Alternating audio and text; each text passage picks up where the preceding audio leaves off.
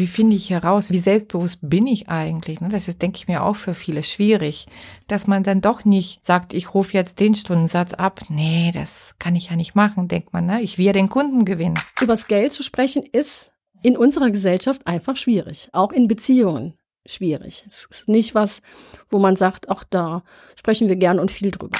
Es gibt ja den Unterschied, ob ich im Unternehmen oder am Unternehmen genau, arbeite genau. als Unternehmerin. Wenn ich auf die Dauer das nicht schaffe, ein gutes Money-Mindset als Unternehmerin zu entwickeln, wird es vermutlich mit der Selbstständigkeit nicht so richtig klappen. Dieser Podcast wird unterstützt von Köln Business und der Volksbank Köln-Bonn. Startup-Geflüster. Der Podcast für Female Startups mit Evelyn und Ekaterina. Herzlich willkommen zur neuen Podcast-Folge von Startup Geflüster. Mein Name ist Ekaterina und wir werden heute über das Thema Money Mindset sprechen und ich freue mich riesig von dir, Evelyn, einiges zu erfahren. Ja, ich freue mich auch sehr auf die Folge. Ich bin Evelyn und äh, ja, werde heute versuchen, Input zu geben zum Thema Money Mindset, das doch so wichtig ist, auch für die Selbstständigkeit, überhaupt fürs Leben grundsätzlich, für, für viele Belange logischerweise, aber für die Selbstständigkeit natürlich nochmal äh, im Besonderen. Das heißt, ihr bekommt heute in der Folge einige Informationen zum Thema Money Mindset. Was hat es damit auf sich? Und vielleicht auch eine Inspiration hoffentlich, euer eigenes Money Mindset euch nochmal anzugucken und zu schauen, was für Auswirkungen das hat. Ja, und zu gucken, wie kann man da vielleicht auch was verbessern dran. Die Basics. Ja, wir wollen heute über drei wichtige Fragen sprechen beim Thema Money Mindset. Die erste heißt, welche Glaubenssätze habe ich in Bezug auf Geld allgemein, auch bezogen auf meine Herkunftsfamilie und auch in meiner jetzigen Familienkonstellation. Und die zweite heißt, welche Glaubenssätze habe ich hier, also bezogen auf Geld, insbesondere im Hinblick auf meine Selbstständigkeit, dass ich mich selbstständig mache. Und dann als drittes, wie ist meine Haltung, wie ist mein Umgang mit dem Bereich Finanzen in meinem Unternehmen, wenn ich schon selbstständig bin, weil das Thema ja mit der Gründung nicht aufhört. Money Mindset, was bedeutet das, Evelyn? Kannst du das vielleicht kurz erklären? Ja, das ist so ein englischer Begriff eben, der mittlerweile für ja, die ganze Haltung, die ich zum Thema Geld habe. Ne? Also was ist mein Mindset, was ist meine Haltung zum Thema Geld und wie wirkt sich das dann entsprechend auf mein Leben und insbesondere natürlich auf meine Selbstständigkeit aus. Ne? Und da ist es wichtig, sich anzugucken, was habe ich für Glaubenssätze. Also wir haben ja alle, sind wir geprägt durch unsere Herkunftsfamilie und haben einen Umgang, eine Haltung und damit auch Glaubenssätze zum Thema Geld meistens mit auf den Weg bekommen. Da ist es interessant zu schauen, wie war das bei uns zu Hause? Ne? Wie wurde mit Geld umgegangen? Hatten wir viel Geld? Hatten wir eher wenig Geld? Wurde über Geld gesprochen? War das eher tabuisiert vielleicht? Ähm, und da gab es entsprechende Glaubenssätze, die auch eher eine einschränkende Wirkung haben, wie zum Beispiel über Geld spricht man nicht. Ne? Das ja, ist so ein Glaubenssatz, ich. den viele kennen. Oder auch sowas wie Geld ist nicht so wichtig, Hauptsache die Arbeit macht Spaß. Ne? Gibt es auch sowas, dass Frauen springen da sehr stark drauf an, weil sie oft sehr intrinsisch motiviert sind. Aber natürlich ist das Thema Geld trotzdem wichtig oder sowas wie auch eine, eine ja, negative Bewertung von Geld. Ne? Wer reich werden will, muss über Leichen gehen. Ne? Also mhm. gibt's ja auch dieses, dass auch eine Assoziation besteht zwischen Reichtum. Also wenn die Leute reich sind, sind sie meistens auch charakterlich nicht so besonders positiv benannt. Ne? Wird also so die, angenommen, ja. Ne, die wird angenommen, ne? obwohl das mit Sicherheit wahrscheinlich überhaupt nicht stimmt, aber es gibt so diese Kombination aus, dass die reichen Leute eben wirklich brutal sind. Nur Geld allein macht auch nicht glücklich, ist auch so ein Glaubenssatz, den man haben kann, der sich auch gegebenenfalls äh, entsprechend auswirkt. Und da ist es gut, erstmal rauszufinden, was, was war bei uns in der Familie so der Glaubenssatz mit Geld. Ne? Also was haben wir da an Sätzen mit auf den Weg bekommen? Weil das ist das, was wir erstmal oftmals auch unbewusst in uns haben.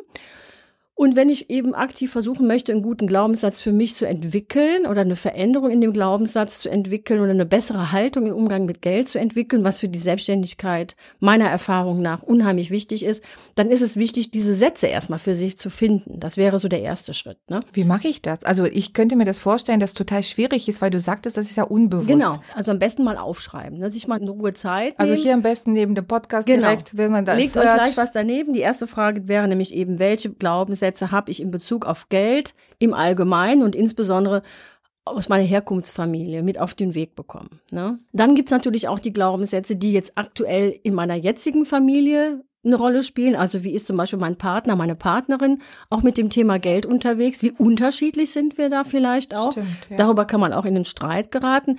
Gerade wenn eine Frau oder ein Mann sich selbstständig macht, ist auch immer der Partner, natürlich die Partnerin, tangiert. Und da springt das Thema eben Umgang mit Geld, Existenzängste, wie viel Sicherheit brauche ich an dem Thema? Gibt es da Unterschiedlichkeiten? Da finde ich es total wichtig, miteinander ins Gespräch dazu zu kommen, ne? weil mhm. Geld ist eines eben der immer noch Tabuthemen, weil das oft sehr schnell emotional wird, wo man sich manchmal vielleicht auch nicht so traut, mit dem Partner dran zu gehen. Das ist einfach auch wichtig, da in den Austausch zu kommen. Auch die, ich sag mal gerade die Frauen, dass sie sich da auch trauen, mit ihrem Partner, mit ihrer Partnerin da auch äh, wirklich ins Gespräch zu kommen und diese Auseinandersetzung, die vielleicht auch an dem Thema Geld passieren kann, gegebenenfalls eben nicht zu scheuen. Ne? Genau, das in Kauf zu nehmen und einfach mal zu sagen, ich bereite mich auch irgendwie für die Selbstständigkeit ja vor. Wir müssen ja auch über Möglichkeiten, die dabei, was tritt denn dabei auf? Was ist, wenn ich erstmal kein Geld verdiene oder genau. nicht? Ne? Also was kommt da für Fragen auf oder Unsicherheiten, wie du sagst? Das kenne ich ja auch. Also mhm. bei uns in der Familie ist es auch so. Es war keiner selbstständig und mhm. für mich war das auch komplett neu jetzt. Wie fühlt sich das an? Die Fakten. Ja, damit sind wir ja schon mittendrin in dem Thema. Also die erste Frage war ja eben, welche Glaubenssätze habe ich in Bezug auf Geld allgemein und auch gerne eben Herkunftsfamilie oder aktuelle Familie? Und die zweite Frage wäre eben, welche Glaubenssätze habe ich eben bezogen auf Geld im Kontext der Selbstständigkeit? Also nochmal darauf projiziert, ich mache mich jetzt selbstständig. Ne? Die letzte, die dritte Frage wäre eben, wie ist meine Haltung, mein Umgang mit dem Bereich Finanzen in meinem Unternehmen? Also für die, die schon hm. gegründet haben. Okay. Was haben die da für eine Haltung zu entwickelt? Das ist ja auch Money Mindset an der ja. Stelle. Ne? Also gerne äh, Geld allgemein in der frühen Phase, Herkunftsfamilie aktuell in, in mhm. der jetzigen Familie oder auch im Umfeld, ne, in welchem Umfeld bewege ich mich, wie ist das da? Und dann bezogen auf die Selbstständigkeit, wenn ich gründen möchte, ne, oder dabei bin, mich selbstständig zu machen und dann für die, die schon selbstständig sind, wie gehe ich eigentlich mit dem Bereich Finanzen in meinem Unternehmen um? Gucke ich dahin, kümmere ich mich darum, was habe ich da für eine Haltung? Und das Thema Money Mindset zieht sich durch diese ganzen drei Fragen eigentlich durch. Das heißt, wir steigen eigentlich in das Thema immer tiefer ein. Also da bin ich gespannt. Genau. Starten genau. wir mal mit der ersten Ebene. Genau, genau. Also erstmal zu gucken, wie war es in der Herkunftsfamilie? Also bei uns war es zum Beispiel so, dass niemand selbstständig war, bei mir in der hm. äh, Kernfamilie. Und interessanterweise mein Vater, als ich dann sagte, ich möchte mich selbstständig machen, hatte er den Gedanken, dass ich jetzt viel Geld verdienen will. Und bei dem war cool. selbstständig sein damit gekoppelt, dass ich jetzt Unternehmerin werde und ganz viel Geld verdiene. Ne? Hm. Ist ja erstmal kein schlechter Glaubenssatz, fand ich aber erstmal interessant, weil das war überhaupt nicht mein Thema, sondern ich wollte mich inhaltlich nochmal ausdrücken. Ich wollte natürlich auch Geld verdienen, aber mir stand eigentlich eher die Tätigkeit so im Vordergrund und ich habe schon, glaube ich, ein ganz gutes Money-Mindset mittlerweile.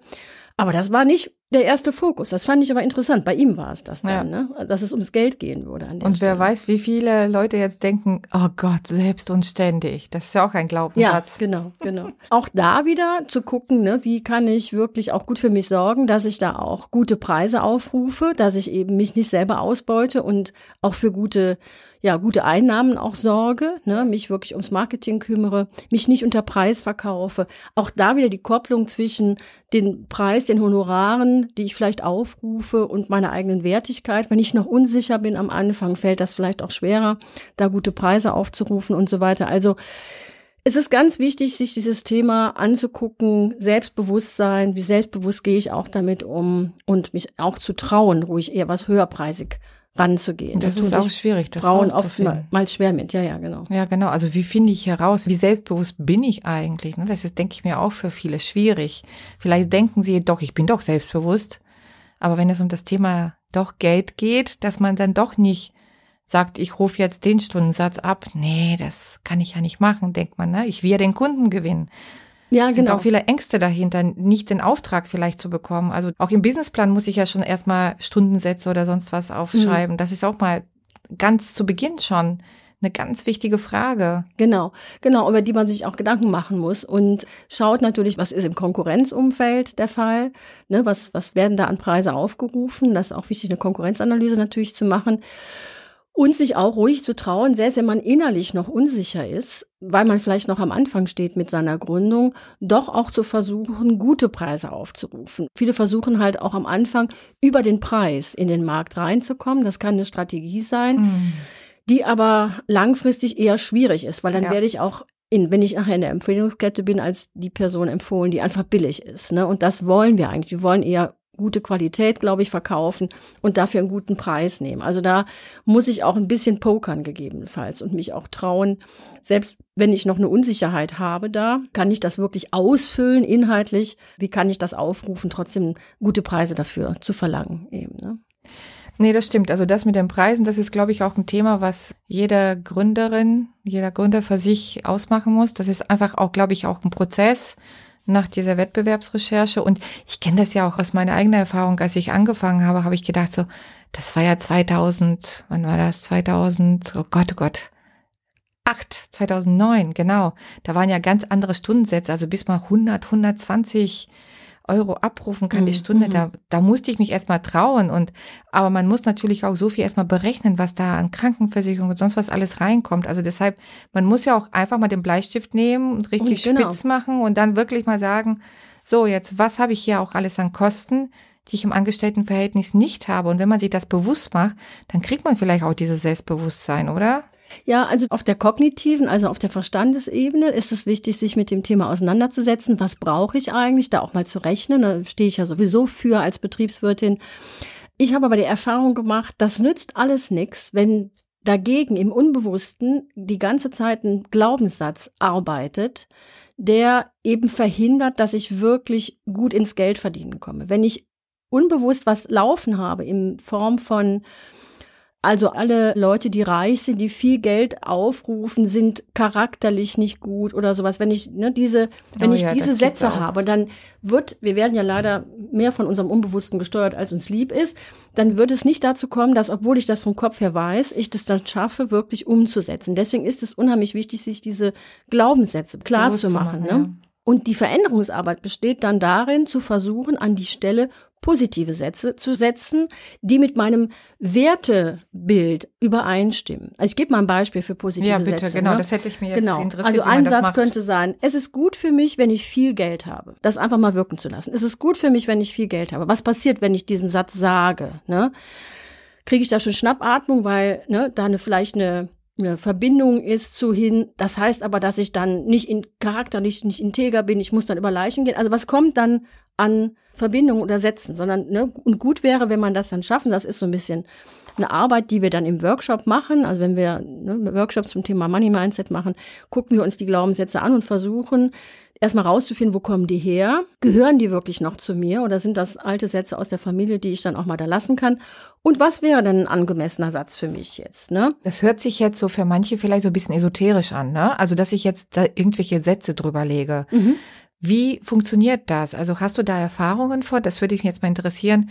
Wie lange dauert so ein Prozess, dass ich tatsächlich meinen Glaubenssatz mit einem positiven Satz verändere. Und ich glaube fest daran, ich weiß ganz genau, das hat nichts mit Esoterik zu tun, sondern es hat einfach mit selbst eigener Programmierung zu tun, genau. dass man sich umprogrammiert. Ja. Aber ich hätte das gerne einfach für unsere Zuhörerinnen und Zuhörer welche Erfahrungen du gemacht hast. Der erste Schritt ist ja äh, zu sagen, ich will mir wirklich mal die Glaubenssätze ernsthaft angucken, die in der Familie waren und nicht so, also was ich öfters habe, ist so dieses Thema, ach ja, Money Mindset, klar, das ist jetzt wichtig, da muss man sich Gedanken drüber machen, hm, hm, ja, da ist vielleicht auch ein Thema bei mir, aber da, so genau hingucken will ich jetzt auch nicht an mhm. der Stelle, ne? dass ich mir dieses sein. ernsthaft sich die Zeit ja. nehmen und es wirklich mal raus finden für sich. Was sind wirklich äh, hinderliche Glaubenssätze? Ne? Und dann zu verstehen, wo kommen die her? Ne? Dann, also das ist einfach Glaubenssatzarbeit. Und dann zu schauen, wenn ich jetzt wirklich mal auf mein Wertekonstrukt gucke, was wäre denn jetzt tatsächlich ein stimmiger Satz?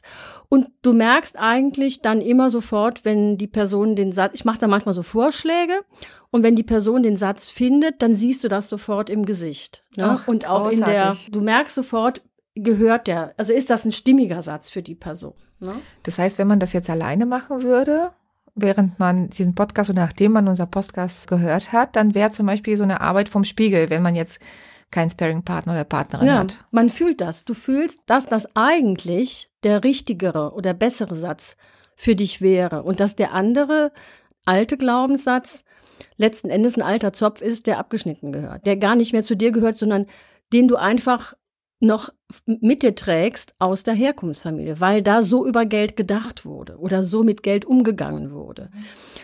Und ich glaube, das ist, das ist die Auseinandersetzung, in die man dann entweder alleine oder eben im Coaching oder in einem Workshop zu dem Thema geht und sich das ernsthaft anguckt und natürlich auch wenn man hört, was die anderen an Themen einbringen und Glaubenssätze, dann arbeiten die anderen ja auch meistens mit und sagen, oh ja, das habe ich auch. Oder interessant, bei mir ist es genau so. Ne?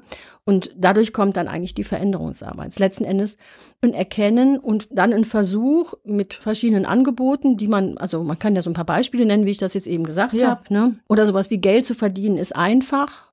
Stell dir mal vor, das könnte ganz einfach, also wenn du das schon glaubst, Großartig. hat es natürlich einen anderen Impact, als wenn du sagst, Oh Gott, Geld, das ist so schwer. Das ist so super schwer. Und die Kunden, das ist total schwer, ne? Ja, genau. Jetzt müsste man nachspüren. Geld ja. ist schwer zu verdienen. Und was war der andere ja, mit der Leichtigkeit? Genau, der andere heißt, Geld zu verdienen ist einfach. Ach, da ist doch eine totale Totaler Unterschied, ne? Ja. So, da ich verdiene viel Geld damit, die Dinge zu tun, die ich gern mache. Auch Großartig. mega. Mhm. Ne? Oder ich bin es wert, dass man mich angemessen bezahlt. Mhm. Ne? Ah, die eigene Und was Wert. ist die, was wäre dann die Wertigkeit? Ja, ne? genau. Spannend. So, und ne, das Problem mit dem, das ist eben der Punkt beim Thema Money Mindset oder eben Umgang auch mit Finanzen, ist, dass leider da auch viel Unbewusstes dran ist, was uns nicht so klar ist, was aber die Selbstständigkeit stark beeinflusst. Und mir ist das klar geworden, ich habe mit den Kunden und Kundinnen immer oft an den Themen gearbeitet und das tun wir in unserem Mom Accelerator ja auch. Ja eben an den betriebswirtschaftlichen Themen, da geht es auch um die Finanzen. Und ich habe oft gedacht, ich verstehe, oder das war lange sowas, was mich umgetrieben hat, ich verstehe nicht, warum viele sich mit diesem Thema so schwer tun, bis ich irgendwann erkannt habe, das reicht nicht, das auf der kognitiven, also auf der Verstandesebene ja. zu bearbeiten, sondern das Problem liegt eben viel tiefer im emotionalen, auch unbewussten Teil. Und man kann da was dran verändern. Ich muss dieses vielleicht hinderliche Money-Mindset, was ich da aus der Herkunftsfamilie habe oder aus einem gewissen Kontext hatte, muss ich jetzt nicht jahrzehntelang weiter so behalten. Ich glaube, daher rührt wahrscheinlich auch dieses Selbst so ständig, weil viele sich dann denken, also das ist jetzt alles nur Annahmen, ich bin es nicht wert, so gut bezahlt zu werden, so dass ich auch mal was abgeben kann, mhm. dass ich mal mhm. jemand mhm. einstellen kann oder dass ich jemand beauftrage als Freelancer, der es für mich macht oder die es für mich macht dass das einfach dadurch automatisch so eine so eine richtige Rattenschwanz sozusagen genau. kommt. Also ich denke so über Geld, deshalb limitiere ich mich selbst in meinen Stundensatz, in genau. dem, was ich verdiene. Deshalb habe ich auch nichts übrig, um mein Team zu vergrößern, überhaupt ein Team aufzubauen. Und mein Pflänzchen verkümmert schon von Beginn an. Genau. Ist das so? Genau. genau. Ja, ne, also ab wann würde ich denn jetzt sagen, okay, jetzt habe ich so viel zu tun, dass ich jemanden einstellen müsste oder mir eine Assistentin noch suche. Ne? Wie lange, glaube ich, muss ich alles alleine machen? Ne? Und oftmals ist es so, das hängt ja auch zusammen. Ich kann erst dann viel mehr produktiver vielleicht auch arbeiten oder in der Akquise besser sein oder was auch immer im Netzwerken, in den Kontakten, wenn ich einfach den Rücken frei habe und jetzt nicht die ganze ganze Zeit im Abarbeiten von Aufträgen und auch noch der Buchführung, Vorbereitung und dies und jenes mit beschäftigt bin, und einfach Sachen habe, die ich abgeben kann. Ja, ja, und einfach das tue, wo meine genau. Stärken liegen. Das ist ja, ne, es gibt ja den Unterschied, ob ich im Unternehmen oder am Unternehmen genau. arbeite genau. als Unternehmerin. Genau. Und ne, es braucht einfach ab einem bestimmten Punkt, um weiter wachsen zu können, muss ich investieren auch in Personal und sei es nur, dass ich eine virtuelle Assistentin habe, die mir den Rücken frei hält, dass du dich da weiterentwickeln kannst. Und sowieso, je nachdem, wenn das ein größeres Business ist, brauche ich das ja sowieso, muss ich entsprechend in Personal investieren und auch in Marketing. Und wenn ich zum Beispiel viel zu lange mein Angestellten-Mindset noch aufrechterhalte, bei dem man eher vielleicht darauf achtet, das Geld zusammenzuhalten und nicht zu viel auszugeben, was ja nicht falsch ist. Aber in der Selbstständigkeit muss ich am Anfang auch investieren in Marketing, vielleicht auch in Personal. Und ich muss manchmal vielleicht auch sogar in die Miesen gehen oder mir einen Kredit organisieren oder ich brauche Startkapital. Dann fällt das vielen sehr schwer, wenn die diesen Angestelltenwechsel nicht schaffen. Und es passiert dann, dass sie eben einfach nicht genug in Marketing zum Beispiel investieren und sich dann wundern, warum sie eigentlich nicht weiter in der Entwicklung kommen. Und das krebst dann so vor sich hin.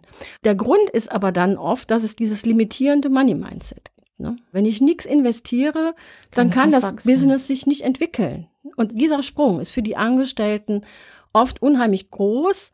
Und ich merke das immer daran, an welcher Ebene die sind, weil wenn für viele Selbstständige am Anfang ist das Hauptthema Steuern und Versicherungen. Ja. Das ist aber überhaupt nicht das Thema. Nein, am Anfang Das Thema, man erstmal ne? gar nichts. Klar, Da beschäftigt. bezahlt man kaum Steuern, könnte ja, man so ja, sagen. und ne? natürlich muss man wissen mit der Krankenversicherung. Aber da, das ist nicht das, das Spielentscheidende. Entscheidend ist, wo kommen die Kunden her? Ja. Was für Preise rufe ich auf? Und Leute, die am Anfang stehen, die Angestellten, der Angestellte, die Angestellte, denken in Steuern und Versicherung, weil das das Thema ist, was sie am meisten umtreibt am Anfang. Ja. Das sind alles Punkte, die wichtig sind für Frage zwei, nämlich eben Glaubenssätze. Welche Glaubenssätze habe ich bezogen auf die Selbstständigkeit, die sich dann auswirken? Ja. Genau. Und dann würde mich aber interessieren, was wir jetzt mit Frage drei machen. Die Mhm. lautete nämlich, nur zur Wiederholung. Ja, was ist meine Haltung und mein Umgang mit dem Bereich Finanzen in meinem Unternehmen? Also Genau, wenn ich Unternehmerin Genau, bin. wenn ich Unternehmerin bin, ich habe schon gegründet. Wie gehe ich dann langfristig, wie integriere ich das Thema Finanzen und den Thema Umgang mit den Finanzen auch in mein Arbeiten? Also das hat sowohl das Thema Haltung als auch Umgang eben damit zu tun.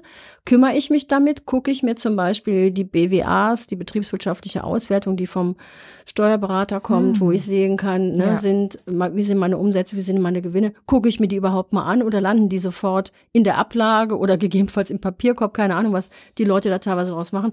Mit diesen Sachen sollte man ja arbeiten. Habe ich sowas wie ein Controlling, wo ich eine, wirklich eine strategische Planung auch betriebswirtschaftlich mache? Wo ich das Jahr vielleicht plane, Umsatzziele mir gebe, Kosten auch plane, sowas wie einen Liquiditätsplan habe, wo ich dann Soll-Ist-Abgleich machen kann.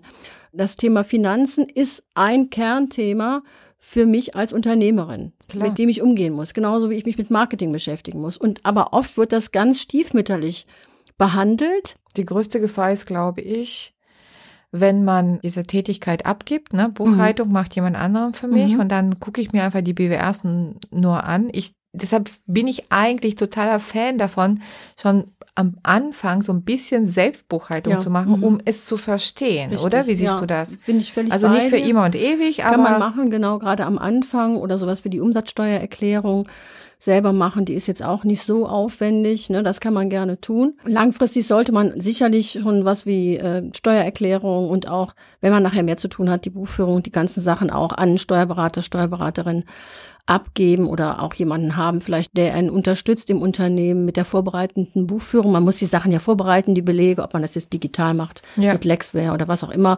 oder eben ähm, mit Papier und so weiter.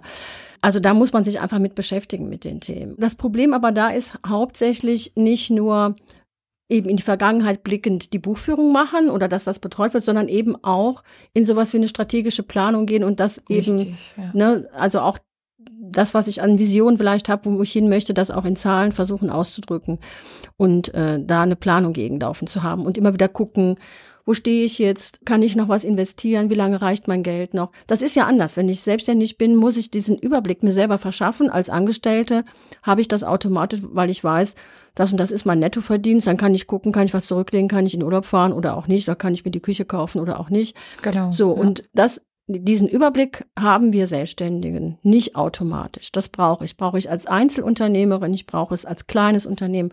Und die mittleren, größeren Unternehmen haben das ja dann meistens sowieso.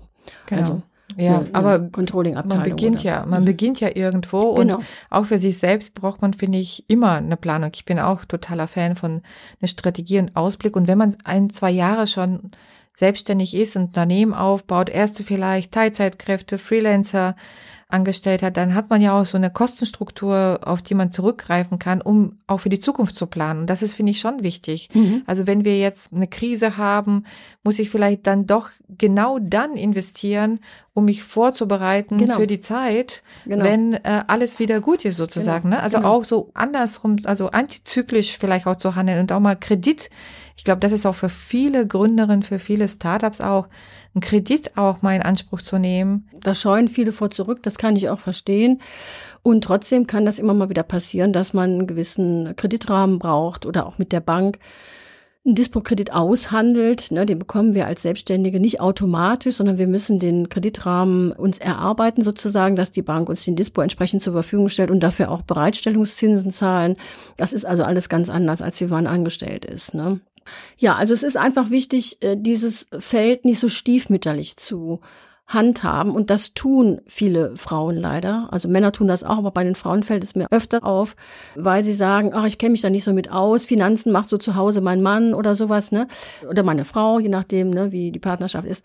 Aber das ist dauerhaft keine Lösung. Ich muss, wenn ich mich selbstständig mache, muss ich das als Teil, genau wie ich Marketing als Teil meiner äh, Unternehmerinnen-Expertise integrieren muss, so ist das auch der Umgang mit Finanzen. Sonst wird das einfach auf die Dauer schwierig. Also das habe ich immer wieder gemerkt, dass das bei vielen kippt. Und vor Dingen, wenn nachher Steuernachzahlungen und Vorauszahlungen kommen, Einkommensteuer und Gewerbesteuernachzahlung und Vorauszahlung, das ist immer so ein schwieriger Punkt. Und wenn ich da das vorher nicht im Blick hatte, weil ich gar keinen Liquiditätsplan habe und nicht nachhalte, wann Steuerzahlungen und so weiter kommen, der Steuerberater, die Steuerberaterin hat vielleicht irgendwann mal gesagt, ja, passt da mal auf, da kommt noch was aber ich habe da gar keinen Überblick drüber und merke auf einmal, um Gottes Willen, jetzt muss ich hier 10, 15.000 Euro nachzahlen und falle aus allen Wolken. Ja, warum falle ich aus allen Wolken? Weil ich das vorher mir nicht ernsthaft angeguckt habe und keine ernsthafte ja, Liquiditätsplanung habe, die auch sowas wie Steuern nach und Vorauszahlungen aufzeigt, ne? damit ich das sehen kann, habe ich das Geld, was muss ich zurücklegen.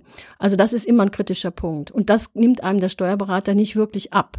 Der sagt irgendwann, ja, muss gucken jetzt, ne, kommt irgendwann eine Nachzahlung. Aber es liegt an mir, das nachzuhalten. Ne? Mythen und Stolperfallen. Bei denen, die so am Anfang vielleicht im Nebenerwerb auch gründen, habe ich öfters das Modell, dass äh, die, die Männer oder die Frauen, also die Partner oder die Partnerin am Anfang so nett sind, wenn die Person gründet, sagen, so, ich zahle jetzt die Miete oder ich zahle einen Großteil der Lebenshaltungskosten, damit du nur wenig an Privatentnahme entnehmen musst oder wenig an Unternehmerinnenlohn dir auszahlen musst, damit das am Anfang nicht so hart ist für dich. Ne? Und dann gibt's manchmal den Deal, dass die sagen, und im Gegenzug dazu zahlst du dann alles, was an zusätzlicher Einkommensteuer für uns anfällt, wenn du dann anfängst, besser zu verdienen.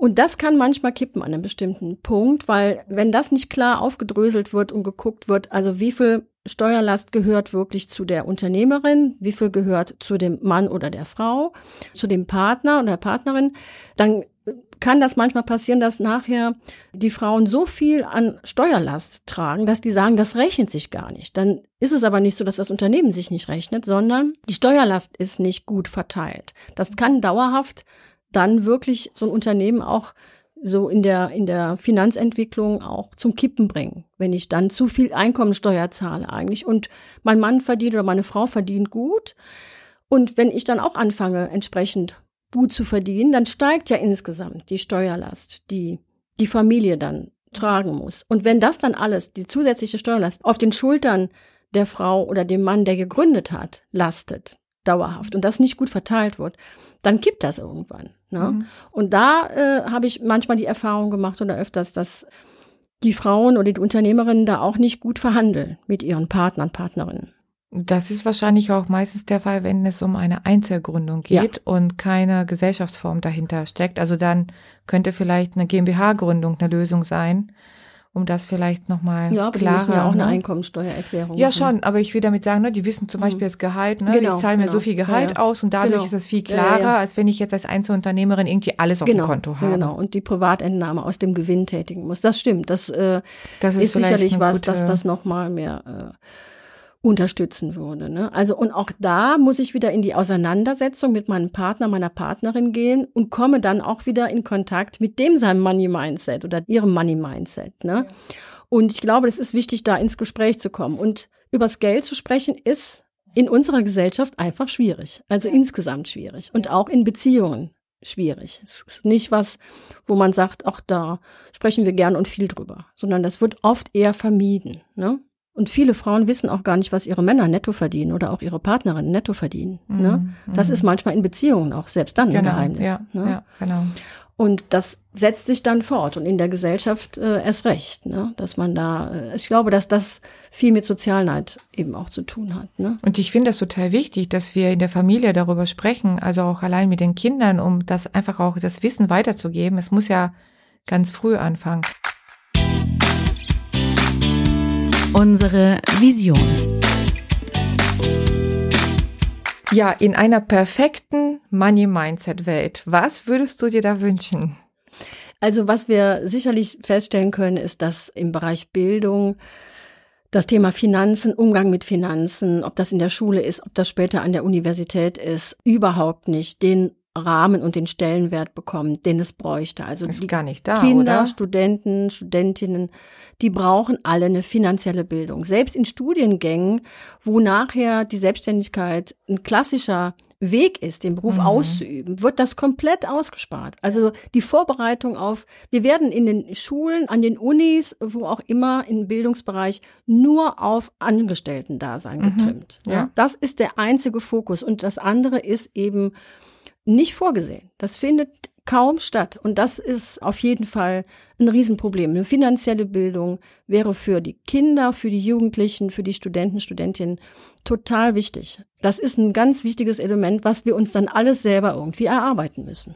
Ja, und was ich fatal dabei finde, ist, also zum Beispiel, ich, ich bin ja in einem sozialistischen Staat, ne, damals aufgewachsen und äh, da war ja sowieso gehörte alles jeden, das heißt finanzielle Bildung war ja gar nicht auf dem Schirm.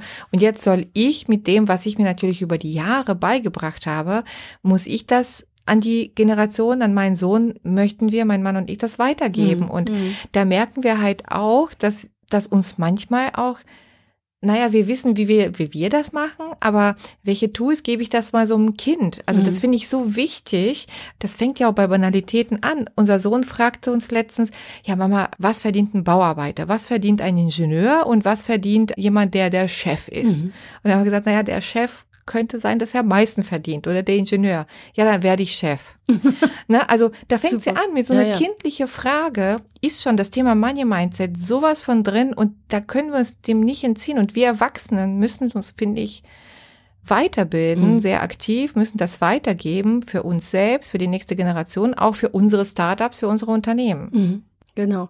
Und wir verlinken auch nachher noch gerne in den Show Notes ein paar Tipps, äh, ne? Literaturtipps finde ich auch immer wichtig. Ne? Wir Oh haben, ja. Ne, das Thema, ähm, es gibt ja dieses tolle Buch Rich Dad, Poor, Poor Dad. Dad, ne? genau. Habe ich wirklich an einem Zug durchgelesen. Das war wirklich großartig. Und da gibt's das tolle Spiel Cashflow, das Cashflow-Spiel. Das haben wir uns gekauft. Es macht auch wirklich riesen Spaß. Also können wir nur empfehlen. Genau, das wäre zum Beispiel auch wichtig, dass, dass alle lesen. Das ist einfach ne, finanzielle Bildung und in dem Buch finde ich auch ähm, sehr bezeichnend, dass eben die Leute, die oftmals aus reicherem Hause kommen, die bekommen manchmal diese finanzielle Bildung automatisch schon mit, ne? Weil sie die Denke der Eltern auch, die eben mitbekommen. Das, eben, das macht einen Ja. Unterschied, ob dein Vater oder deine Mutter reich sind oder eben arm sind. Was die eben das mal Ausbilden des Money-Mindsets, der Umgang mit Geld und eben das Selbstverständnis damit. Ne? So, und das finde ich total wichtig, dass man sich da weiterbildet. Ne? Und es gibt ja auch viele tolle Finanzcoaches, ne, wie Natascha Wegelin, ne, Madame Moneypenny, Oder Moneypenny, genau. ne, Da- oder, oder Jennifer Brockerhoff, die äh, ähm, eben zum Thema nachhaltige Finanzierung, also mit Nachhaltigkeit äh, verbunden, auch was macht und weiterbildet, gerade auch speziell für Frauen und so weiter. Also das ist total wichtig. Finanzielle Bildung insgesamt ist wichtig, mein Umgang mit Finanzen und wenn ich mich selbstständig mache. Also meine Erkenntnis über die Jahre ist, wenn ich auf die Dauer das nicht schaffe, ein gutes Money-Mindset als Unternehmerin zu entwickeln, wird es vermutlich mit der Selbstständigkeit nicht so richtig klappen. Also da, einer der Hauptprobleme ist aus meiner Sicht, dass man kein gutes Money-Mindset entwickelt. Ne? Also meine persönliche Vision wäre jetzt auch, weil wir bei Startup Mom im Mom Accelerator das definitiv mit dir, Gott sei Dank, als Thema haben, dass das auch in vielen anderen Acceleratoren gar nicht Thema ist. Also Mhm. ich finde, das gehört in eine unternehmerische Ausbildung und Mhm. ich sehe Mhm. unser Accelerator als wirklich eine ganz klare sechsmonatige Ausbildung, wo wir die wirklich also nach vorne katapultieren, auch im Money Mindset, wo so viele Erkenntnisse kommen, wo unsere Alumnis auch wirklich so tolles Feedback Mhm. zu diesem Thema geben mit dem bei dem Workshop mit dir, wo man merkt, aha, okay, jetzt bin ich ja doch bereit, Ja. das und das zu wagen. Mhm. Ja, oder da ist so ein innerer Knoten geplatzt. Ne? Genau. Viele sagen, ja, das, mir war das gar nicht so bewusst, wie sich das auswirkt. Und da hat sich wirklich was gelöst bei mir und äh, sie haben sich dadurch neue Perspektiven aufgetan. Mir war gar nicht bewusst, wie begrenzt ich da durch meine Glaubenssätze auch Ja, genau. bin. Ne? Genau. dem- Deshalb, also ich vermisse das in vielen Programmen auch, also ich, ich finde, das müsste in jedem Existenzgründerkurs sein, mit jedem Accelerator-Programm muss das ein Thema sein. Aber es fängt wirklich bei den ganz Kleinen, ne? von der schulischen Ausbildung, Mhm. Ausbildung, Studium. Und wir Frauen, wenn wir es einfach nicht wissen, dann müssen wir einfach uns zur Not einen Coach an die Hand nehmen. Ja, genau. Ja, und das dann lernen, oder? Wenn du dich selbstständig machst, musst du an diesem Thema arbeiten. Das bezahlt sich Ja, aus. Das zahlt also sich aus, tausendfach, Fall. ja. Sonst äh, wird es einfach schwierig auf die Dauer. Wenn du da ein hinderliches Money-Mindset hast, wird es echt schwierig.